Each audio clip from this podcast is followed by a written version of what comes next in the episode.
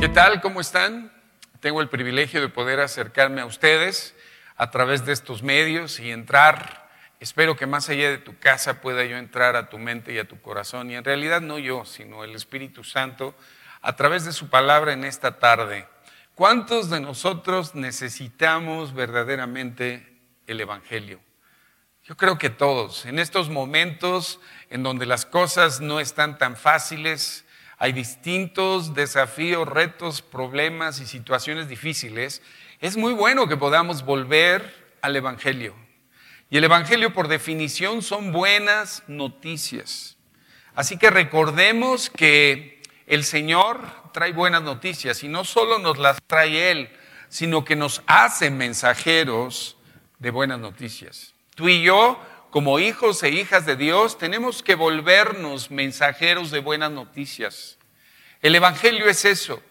Sabemos que las palabras de Jesús son reales, son verdaderas. Y Jesús dijo, en el mundo habrá aflicción, tendrán aflicción, pero confíen, yo he vencido al mundo.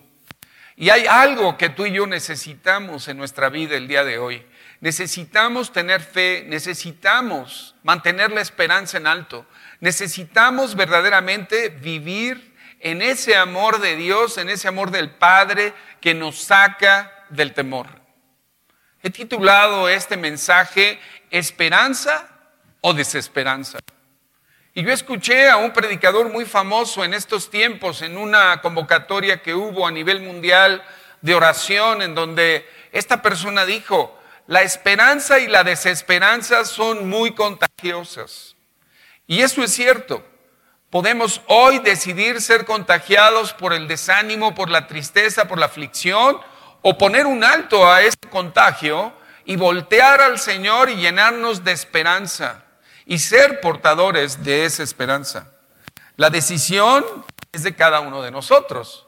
Soy yo quien permito con qué voy a permitir ser, como diríamos médicamente, infectado. ¿Y qué es lo que yo voy a estar infectando o llevando a los demás? Yo sé que para muchos la situación ha dado un vuelco. Ha habido cambios en los ingresos, cambios en la manera de trabajar, muchos de nosotros pues no estábamos acostumbrados a, trabajar desde casa y ahora lo tenemos que hacer. Otros de nosotros también no estábamos tan acostumbrados a las teleconferencias como esta, que podamos escuchar a alguien a control remoto y poder poner la atención necesaria para recibir lo que nos están hablando y lo que nos están diciendo. Por desgracia hemos estado muy acostumbrados, eso sí, a las malas noticias.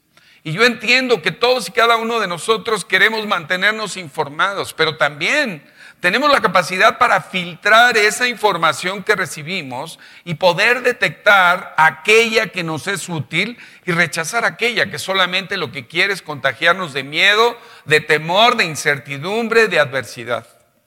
Y estamos aquí nosotros como hijos de Dios para levantar la voz ¿Qué es lo que ocurre con los efectos de este virus en la vida de las personas?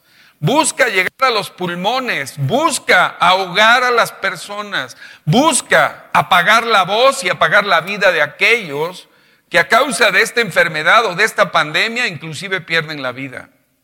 Y tú y yo somos una voz ahora. No permitamos que la voz de Dios se ahogue en nuestras vidas y que nosotros también nos convirtamos en, portadores de una voz que no es tan agradable para momentos de tanta dificultad. La palabra de Dios, y quisiera leértela, Isaías 54, 14, desde la versión traducida de la King James, que es la, por decir, la equivalente en el inglés a, a la Reina Valera. En la Reina Valera dice, con justicia serás adornada, estarás lejos de opresión porque no temerás y estarás lejos de temor porque no se acercará a ti. Y dice el Señor, si alguno conspirare contra ti, lo hará sin mí. El que contra ti conspirare, delante de ti caerá. Qué increíble promesa del Señor para cada uno de nosotros en estos tiempos. En la versión King James, como te decía, traduciendo esto, dice, serás establecida en un ambiente de justicia y rectitud que entre paréntesis es el clima del reino de los cielos, Romanos 14, 17. Dice, estarás lejos de la opresión, no estarás en temor, y estarás lejos del terror porque no estará cerca de ti. El Señor quiere que nos plantemos en su reino de justicia, paz y gozo. Dice, serás establecido, serás establecida o plantado y plantados en el ambiente del reino de los cielos. Ese es el clima en el cual tú y yo estamos llamados a vivir. El clima del reino de los cielos es que tú puedas diagnosticar hoy mismo en tu mente y en tu corazón los niveles de la paz de Cristo que estás experimentando. Los niveles de alegría, de gozo en medio de circunstancias inclusive difíciles. Ese es el clima que trae el reino de los cielos al corazón y a la vida de cada uno de nosotros. Y aquí lo que me llamó la atención es esto. Lo que está ocurriendo hoy es que estamos viviendo un ambiente de opresión y el Señor nos promete, estarás lejos de la opresión. Lo repito, vivirás sin opresión. Y vamos a ver el significado de la opresión conforme a la palabra de Dios. La opresión o un ambiente opresivo es un ambiente dañino. Es un ambiente en donde hay presión, donde hay aflicción y donde hay angustia es donde se vive en un ambiente de violencia, de injusticia, de ganancias injustas. La opresión se manifiesta de, diversas maneras. Ambientes de crueldad, de cosas obtenidas a través de intimidación, de miedo, de engaño, de extorsión, de fraude. Yo sé que por desgracia Muchos mexicanos y mexicanas han tenido que enfrentar un problema de un asalto o incluso de una extorsión telefónica. ¿Qué es lo que sienten las personas cuando les están hablando? Esa gente que pareciera que no tiene otra cosa que hacer más que buscar cómo obtener por medios ilícitos lo que otras personas han acumulado o han trabajado o han ahorrado por medios eh, legítimos de su trabajo. Esa voz que, que de repente oyes por el teléfono y que te dice que tienen a un familiar ahí secuestrado. Ese es el tipo de, de opresión que, va entrando en el corazón, en la mente, en las emociones y en el alma de las personas. Todo esto es un ambiente demoníaco. Y sabemos que este mundo está lleno de esto. Y por eso, y con mayor razón, tú y yo tenemos que cuidarnos y mantenernos de no dar cabida a ese ambiente opresivo, a ese ambiente cruel, eh, a no entrar en, tiempos de aflicción personales, aunque sabemos que hay tiempos difíciles hoy, en esta hora, no solo en México, sino en todo el mundo. La opresión agobia a las personas. La opresión trae desasosiego a los seres humanos. La opresión eh, entra a través del temor. El temor, la incertidumbre es lo que invita a la opresión del enemigo sobre nuestras vidas, sobre todo nuestro ser.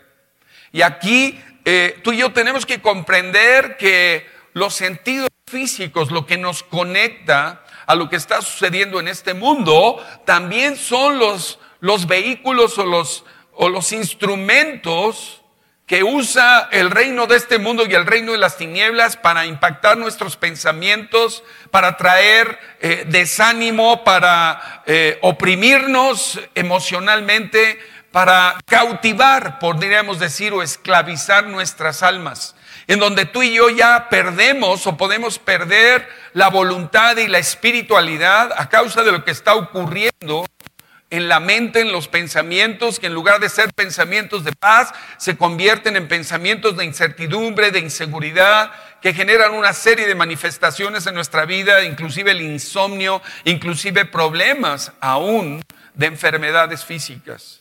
Pero tú y yo tenemos una voluntad. Tenemos un espíritu de poder, de amor y de dominio propio que hoy es el momento de ejercitar y de activar. El Señor no nos ha dado un espíritu de esclavitud. El Señor no quiere que vivamos en temor. Ahora, déjame decirte que esto es todo un aprendizaje. Porque nuestra alma se mantuvo, no sé a qué edad tú recibiste a Cristo, yo tenía 35 años cuando el Señor vino a mi vida. Y lo que te puedo dar como como certeza, como una experiencia vivencial, es que cuando yo acepté a Jesucristo como mi Señor y Salvador, cuando mi alma, mi corazón y mi mente estaban en un estado depresivo terrible, en el momento en que yo confieso a Jesucristo como Señor y Salvador, literalmente y sobrenaturalmente, la opresión, la depresión fue quitada de mí y a cambio recibí paz y recibí mucha alegría. Y esto es algo que que no ocurre una sola vez en nuestra vida. Los hijos de Dios estamos llamados a vivir tomados de la tabla de la salvación que hay en Cristo Jesús, especialmente cuando estamos navegando en un mar tan tormentoso eh, como el que estamos en el mundo. Estaba yo recordando al apóstol Pablo cuando eh, en uno de sus viajes el, el barco naufraga. Y el Señor le había dicho que no habría pérdida de vidas, que se perderían los bienes materiales, pero no habría pérdida de vidas. Imagínate que toda una tripulación y toda una eh, agrupación de personas de repente caen en mar abierto y tenían que asirse de, los eh, trozos de madera para poder flotar. El Señor es, y no, y no quiero compararlo literalmente porque el Señor es mucho más grande, Él es la salvación tuya y mía. Pero digamos que en un naufragio, pues te tienes que tomar de lo que encuentres. Pero el Señor nos pide que nos tomemos de Él como tabla de salvación. Yo quiero imaginarme eh, que tú y yo estamos en una situación así y, y no tenemos otra opción más que nadar y asirnos de lo que tengamos a la mano. A lo mejor tuvimos la oportunidad de subirnos a un bote salvavidas y estamos eh, en ese bote de plástico, de hule, eh, flotando en medio de un mar tormentoso, quizá medianoche. O imagínate alguien que quiere bucear y solamente lo hace con una escafandra, necesita un tanque de oxígeno. Y en esta hora precisamente es cuando nosotros tenemos que tomar toda la oxigenación espiritual que requiere nuestro ser interno, la mente, el corazón y todo lo que somos para poder salir adelante de las circunstancias que estamos enfrentando. Pero vuelvo a decirte, hermano, hermana, tú y yo somos una voz de esperanza. No somos una voz de desesperación. Aquí es cuando verdaderamente nos damos cuenta que hay una batalla de la fe. Como le decía Pablo a Timoteo, pelea la buena batalla de la fe, echa mano de la vida eterna a la cual has sido llamado. Tú y yo tenemos todos los recursos del cielo para traerlos a la tierra. La oración del Padre nuestro, lo primero que dice es, venga tu reino, venga tu reino, Señor, hágase tu voluntad, como es en el cielo, aquí en la tierra. Ahorita es cuando tenemos que experimentar el reino. Por eso el clima del reino es tan importante. La única manera en que un país prospera es cuando hay paz. La prosperidad solamente se da en tiempos de paz. Pero ahora llévalo eso a, tu ser personal. Si tú no estás en paz interna, si la paz de Cristo no está verdaderamente influenciando tu mente, tus pensamientos, déjame decirte que tus oraciones, eh, que tus decisiones van a, tener eh, una gran dificultad de, ser certeras y de ser acertadas. La opresión, el temor busca agobiarnos, busca afligirnos, busca quitarnos la esperanza que es el sustento de la fe. La definición de fe dice que fe es la certeza de lo que esperamos, la convicción, la creencia firme de lo que no vemos. ¿Qué estamos nosotros esperando hoy?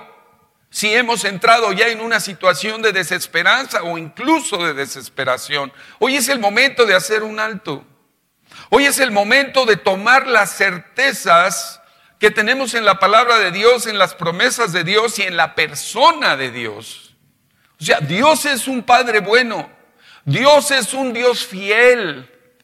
Él es el que nos llamó a la salvación en Cristo Jesús. Él fue el que nos encontró ni te creas que tú y yo lo encontramos. No, Él llegó a nuestra vida precisamente para salvarnos, precisamente para redimirnos, precisamente para darnos un propósito en esta tierra. Nuestra vida está en las manos de Él. Pero ¿qué hace el enemigo? El enemigo usa el arma del temor, el arma de la opresión para debilitar nuestra fe. Esa es su arma, una de sus armas favoritas, el temor.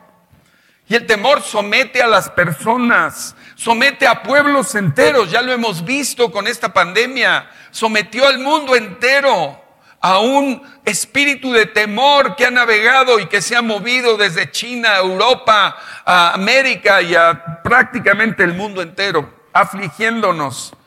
Y es más, lo que quiere el enemigo es vejarnos, es humillarnos y es tiranizarnos. Por eso la importancia de conocer a Dios y su palabra. Sabemos, como te digo, que la vida no está carente de problemas, porque Jesús lo dijo, en el mundo habrá aflicción, pero confíen, yo he vencido al mundo.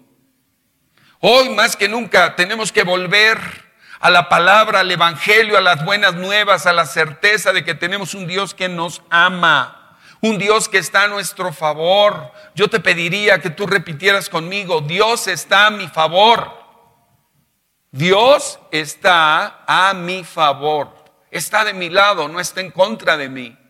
Porque salen muchos comentarios, noticias que hablan de que ya estamos en el apocalipsis, de que ya está el juicio de Dios operando. Hermano, hermana, de verdad, hoy los cielos siguen abiertos al arrepentimiento.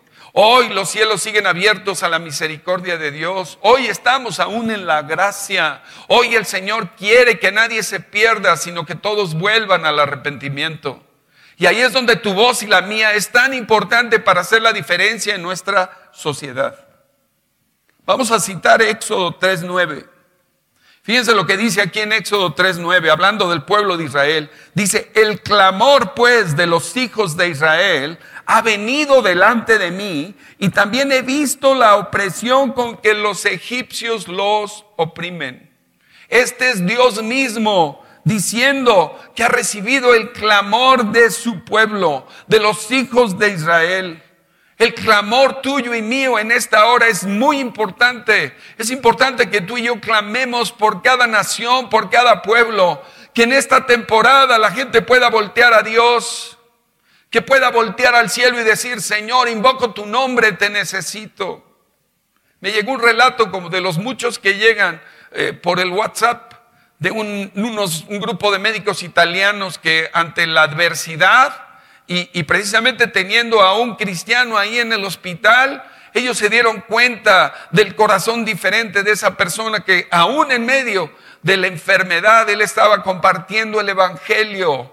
Y estos médicos, como muchos de los médicos que son enseñados a través del humanismo y solamente de la ciencia, descartando la presencia de Dios en sus vidas, su corazón fue tocado y se convirtieron a Dios y metieron nuevamente al primero que debemos de meter en la fórmula de nuestra vida para salir adelante, que es el Dios Todopoderoso en el cual creemos.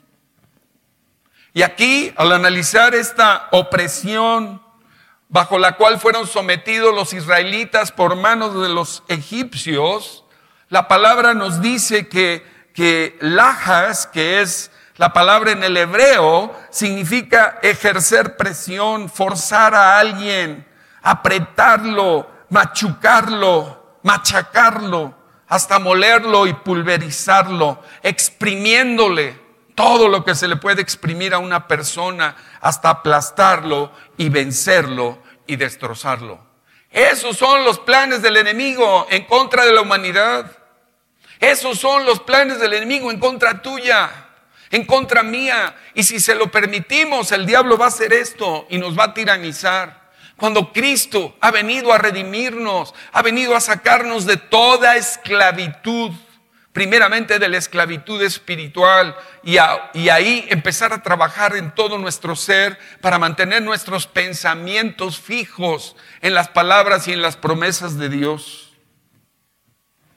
Pero hay muchas veces que en nuestras vidas eh, lo que hablan los demás ejerce presión sobre nosotros. La opresión muchas veces viene a través de palabras negativas, a través de palabras de imposibilidad, de inseguridad, de que no vamos a poder salir, palabras de derrota, de confusión. Y miren, aquí está la relación entre la gente que de cerca, con esa con ese autoritarismo empiece a presionar a los demás para esclavizarlos. ¿Cuántas veces no hemos visto eh, que la gente agarra ¿no? de las solapas a otro y le empieza a decir maldiciones y lo empieza a sentenciar y empieza a decretar sobre ellos imposibilidad o qué sé yo, maldiciones?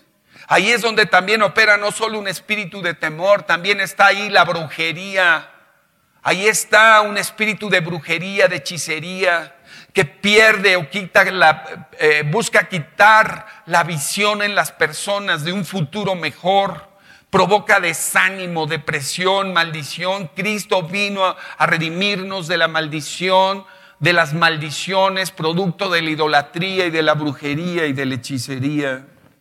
Los maleficios, los hechizos, así se lanzan como maldiciones sentenciando a las personas a una vida de pobreza y de fracaso.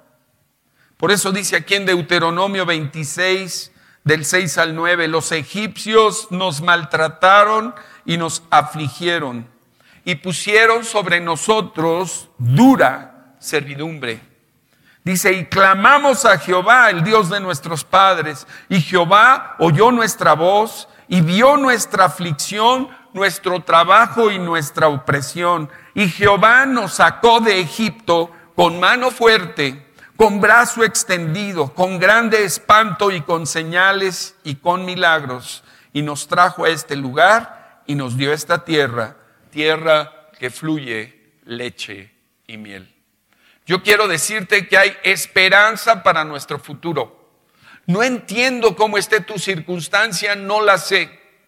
A lo mejor es una situación en la cual tú ves puertas cerradas por todos lados, pero el Señor tiene el control de nuestras vidas. Nuestra pastora Lourdes ha estado insistiendo en que creamos que Dios tiene la respuesta para cada necesidad. El cómo, dice ella, hay que dejárselo a Dios. Yo no sé cómo lo hará. No sé cómo Dios te proveerá para tus necesidades. Cómo te sacará de la circunstancia en la que estás. Pero lo más importante es que tú puedas creer y yo pueda creer que hay un Dios que está a nuestro favor y que tiene la salida y tiene un futuro esperanzador para nosotros. Eso es lo más importante hoy. Que se levante la esperanza, que se levante la fe, que creamos en este Dios que nos ama al punto de haber dado a su Hijo Jesucristo para salvarnos de una eternidad desesperanzada una eternidad sin esperanza. De eso vino a librarnos. En Cristo siempre hay esperanza. Siempre podemos esperar algo bueno de Dios para el día de mañana, aunque el día de hoy no lo veamos con claridad. Amén. Amén.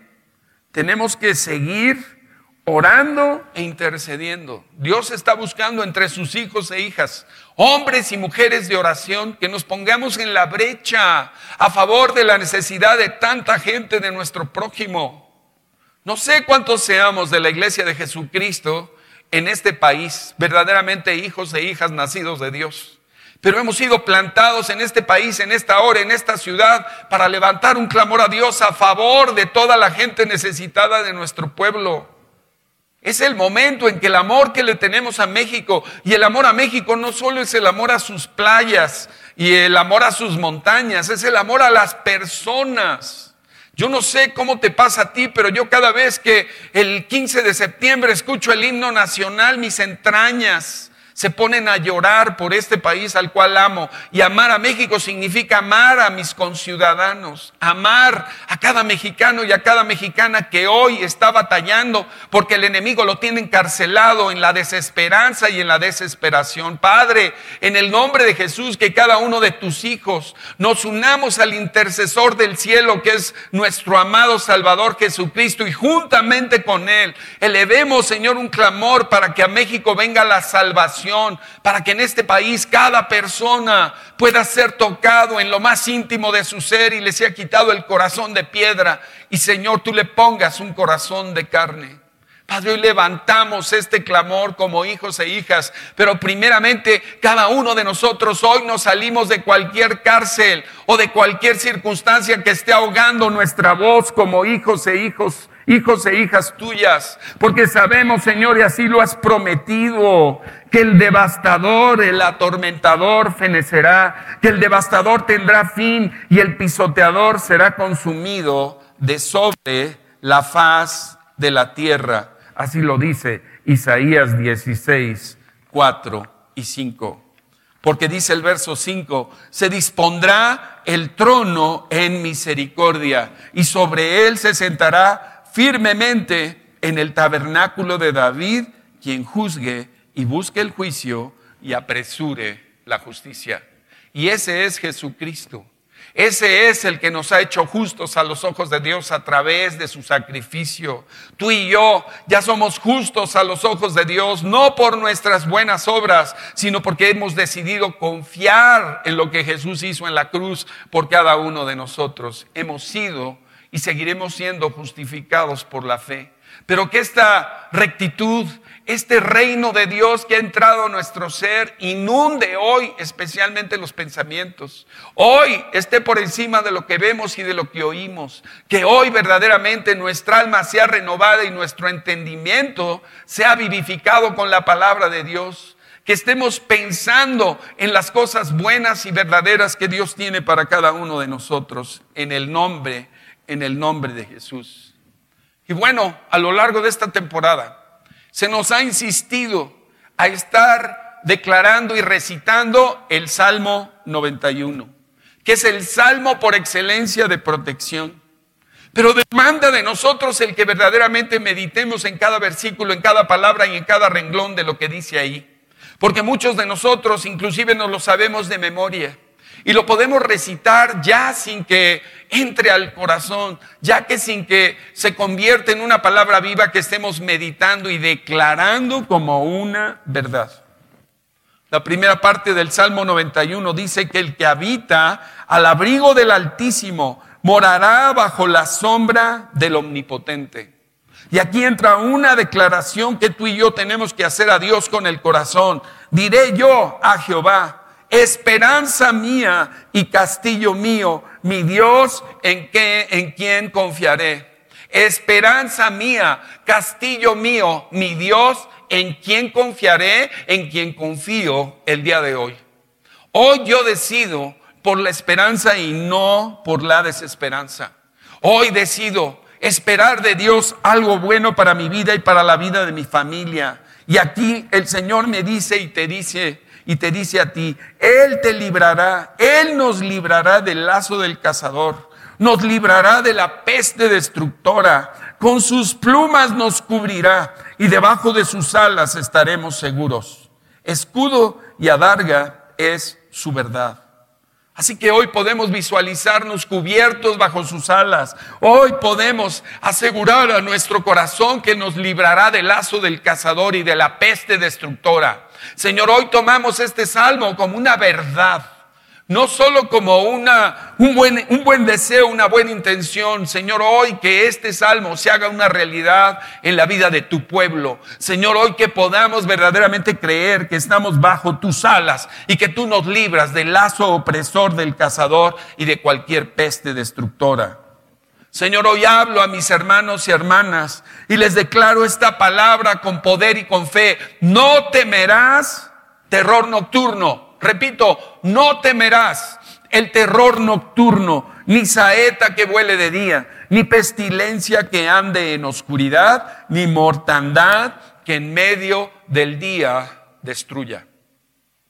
Hermano, hermana, es importante que nos mantengamos informados, pero no oprimidos y agobiados por las malas noticias, y mucho menos que seamos nosotros portadores rápidos de malas noticias.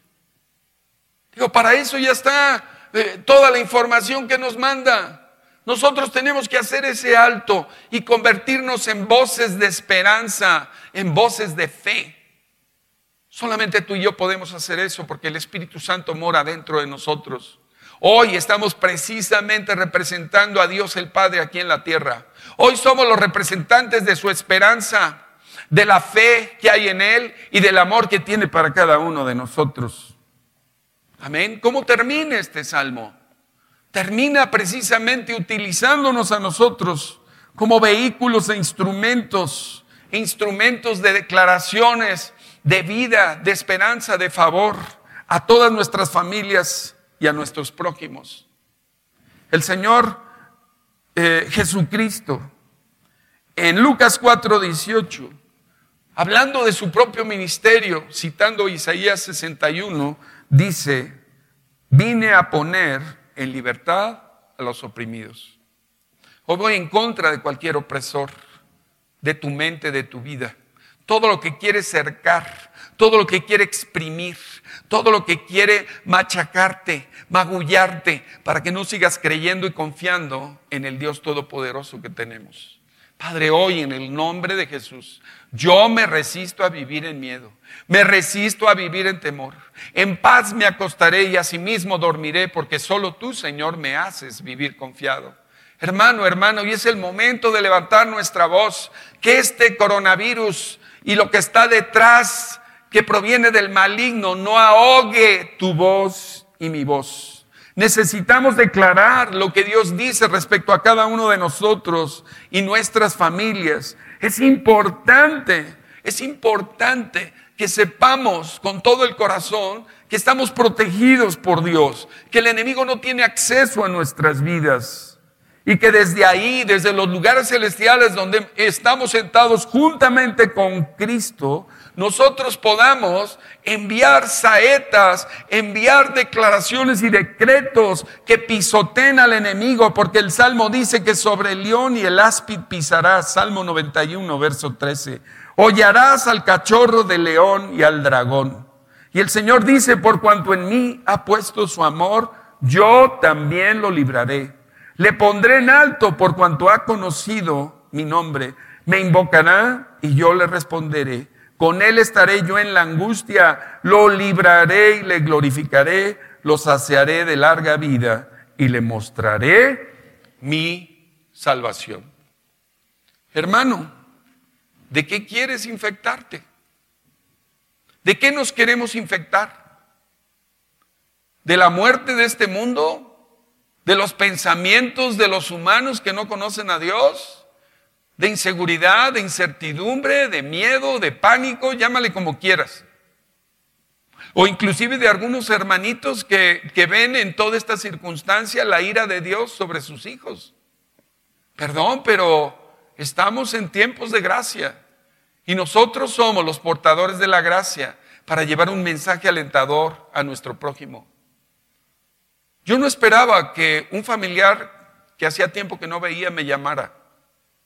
Y me llamó porque, pues, eh, yo tengo una tía que, cumplió años, hermana de mi madre, y fui informado de que había estado un poco malita y entonces le hablé. Y entonces eh, el primo se enteró que yo había hablado y me llamó.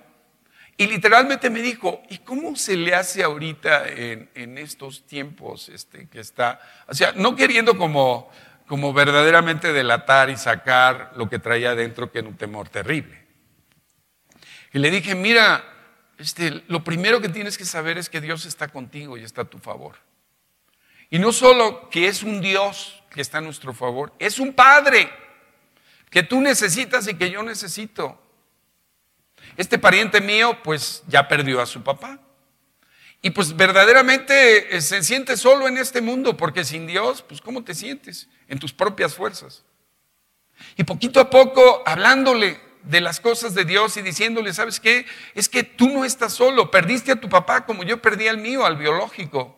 Pero yo decidí aceptar la paternidad de Dios. ¿Y cómo la acepté? A través de mi hermano mayor Jesucristo, que fue enviado por mi Padre a alcanzarme a mí para que yo regresara a Dios y Él me pudiera ser su hijo y yo naciera de nuevo. Y le expliqué la importancia verdaderamente de creer en Dios, no solo como Dios, sino como Padre. Y de saberse siendo hijos de Dios, que tenemos una herencia y un propósito en esta tierra. Que un día, pues claro, terminaremos todos habiendo, espero yo, cumplido el propósito de Dios para cada uno. Pero será Dios quien decida cuándo me vaya. No lo va a decidir el coronavirus, lo va a decidir Dios. Y ahí lo fui llevando a que pusiera su confianza en Dios. Y yo te animo a que retomes tu confianza y tu esperanza en el Dios Todopoderoso. Tenemos un Dios real, un Dios verdadero, que está en control de todas las cosas. Pero lo importante es que tú y yo desarrollemos esta relación cercana con Él.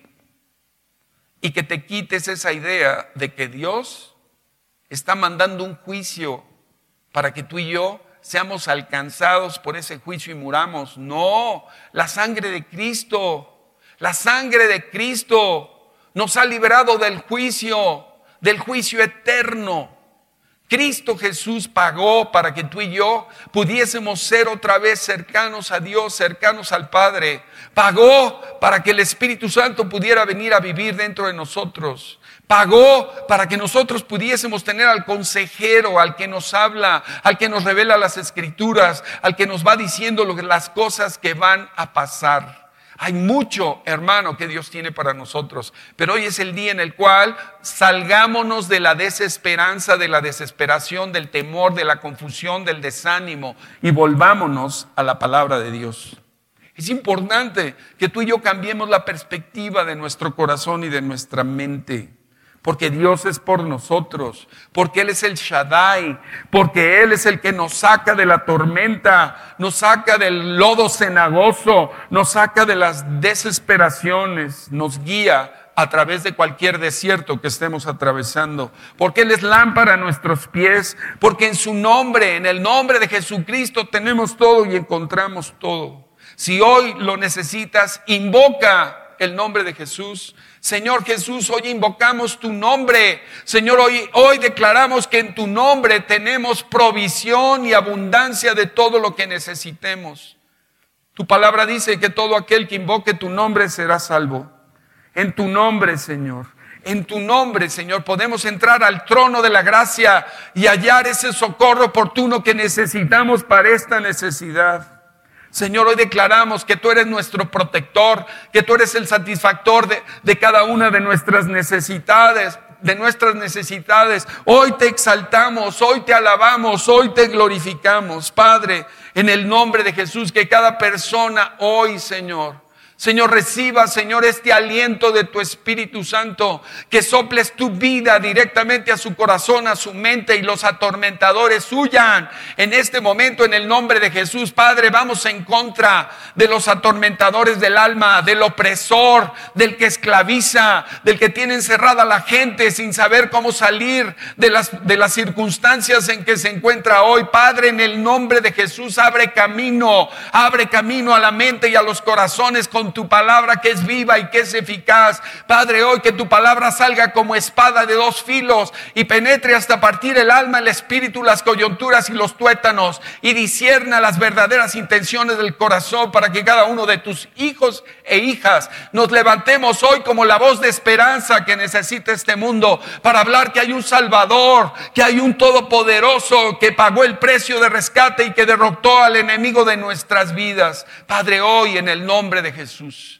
Ilumina mi entendimiento con tu presencia. Señor, hoy pido que venga tu reino de justicia, de paz, de gozo y se instale en la mente, en el corazón y en la vida de mis hermanos y hermanas. Y si hay alguna persona que por, por diosidencia, porque tú así lo has permitido, no ha recibido a Cristo en su corazón, que hoy pueda abrirte el corazón y decirte, yo invoco a Jesús para que sea mi Señor y que sea mi Salvador. Si ese eres tú y estás escuchando, abre tu corazón al Señor Jesucristo. Dile, Señor Jesús, ven a mi vida, ven a mi corazón, hazme una nueva criatura. Sálvame, sálvame del naufragio que hay en este mundo para todo aquel que no tiene al Todopoderoso. Padre, hoy en el nombre de Jesús, en el nombre de Jesús, que cada persona confesemos que Jesús murió por nosotros que fue sepultado y bajó, Señor, a las profundidades de la tierra a pagar nuestra deuda, pero que resucitó de entre los muertos, porque la muerte no lo podía retener. Y hoy, Señor, está sentado a la diestra del Padre, hablándole al Padre a favor tuyo y a favor mío. Padre, hoy, que cada persona inclinemos nuestro corazón Señor, y verdaderamente dejemos que tú reines y tú gobiernes en espíritu, en alma, en emociones, en la voluntad de cada uno y aún en nuestro cuerpo físico. Yo te pido hoy, Señor, que tu sanidad venga, venga Señor, en todos los aspectos y en todas las áreas. Padre, declaramos sanidad a todo enfermo. Señor, no importa el diagnóstico, no importa la dolencia. Hoy, Señor, que tu toque sanador levante los cuerpos, levante, Señor, a las personas de su enfermedad y de su dolencia, porque tú eres el mismo ayer, hoy y por los siglos. Y tú sigues liberando a la humanidad del opresor de nuestras vidas ungido por el Espíritu Santo, Señor, tu pueblo, podemos hacer lo mismo. Podemos hacer tus obras y llevar, Señor, el Evangelio, las buenas noticias a todo aquel que necesita hoy, Señor. Ser salvo, ser rescatado de eh, los embates del enemigo. Hoy se ha quebrado todo yugo opresor en la mente, en los pensamientos, en las emociones y en la voluntad de las personas para que podamos alabarte, para que podamos regocijarnos en ti en el nombre de Jesús. Te damos a ti la gloria. Dale la gloria al Señor. Señor, te doy gracias. Te doy gracias, Señor, porque tú eres la vida y la medicina que necesito. Porque tú, Señor, me llenas de esperanza. Señor, hoy como descendientes de Abraham por la fe, Señor, recordamos que cuando no había esperanza, Abraham tuvo esperanza y llegó a ser padre de multitudes, Padre. Y nosotros por la fe creemos en aquel que dio, en aquel que resucitó de los muertos a Jesucristo, nuestro Señor y Salvador. Tú, el Dios Todopoderoso, que está a nuestro favor, que nos ama, Señor, y que quiere lo mejor para nuestras vidas. Señor, hoy que podamos, Señor, tomar el escudo de la fe, podamos vestirnos de Jesucristo y tomar toda la armadura espiritual para poder ver, Señor, ver, Señor, el avance, Señor, y ver tus planes realizados en la vida de tu pueblo en el nombre de Jesús, Padre, y te pedimos especialmente por los millones que no te conocen, Padre, que están siendo oprimidos por la escasez, por la pobreza, por la incredulidad, por el miedo, Padre. Clamamos a ti por ellos. Salva, Señor. Salva a través de tu iglesia a cientos, a miles, a millones de gente que hoy, Señor, está en el mar de la desesperación, sin esperanza y sin Dios en el mundo. Padre, que puedan conocerte, que puedan experimentarte, sobre todo, Señor, que puedan vivir, Señor, la experiencia de tu amor personal por cada uno. Te damos gracias, Padre, en el nombre de Jesús. Amén. Sean muy bendecidos. Seguimos en contacto. Gracias por permitirnos a Centro de Vida Lomas entrar a tu casa. Eh, te esperamos que sigas en contacto con nosotros. Tenemos mucho, eh, mucho que dar a través de los medios de comunicación en este tiempo, en nuestras reuniones generales y en lo que vamos eh, publicando y emitiendo todos los días de la semana. Te bendecimos. Hasta pronto. Gracias.